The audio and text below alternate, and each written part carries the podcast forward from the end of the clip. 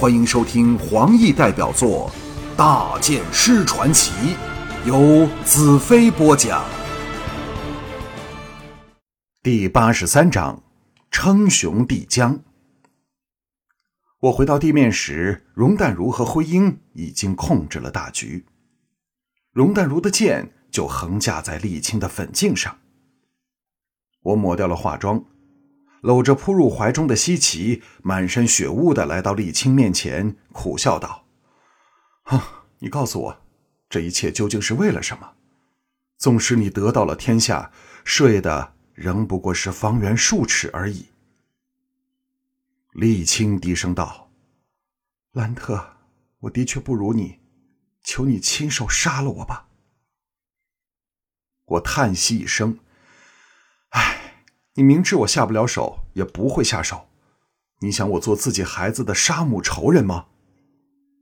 李青道：“你真够狠心的，竟然利用自己的儿子来害他的母亲。”容淡如娇笑道：“沥青，你错了，兰特不是要害你，而是要救你。”跟着乌帝干尽伤天害理的事儿，能有什么好结果？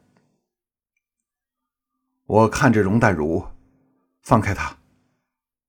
容淡如收起长剑，笑道：“现在你和我们合谋杀了阴风法师，乌帝肯定不会饶你。你想想应该怎么办吧。”我叫西岐走到一旁，来到李青身边。用手托起他花容惨淡的俏脸，凝视着他藏有复杂之极感情的眼睛。以前的事情我可以不和你计较，但你必须从今天开始，好好做我儿子的母亲。这一点你能答应吗？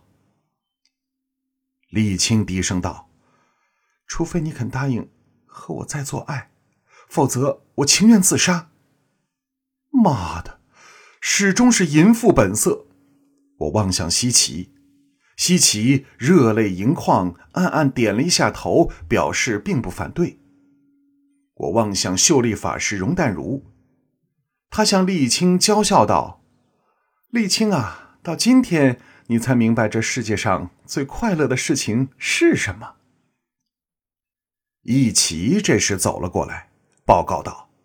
城内所有将领均在外面等候大剑师召见。我凑过去，在沥青娇艳的红唇上吻了一口。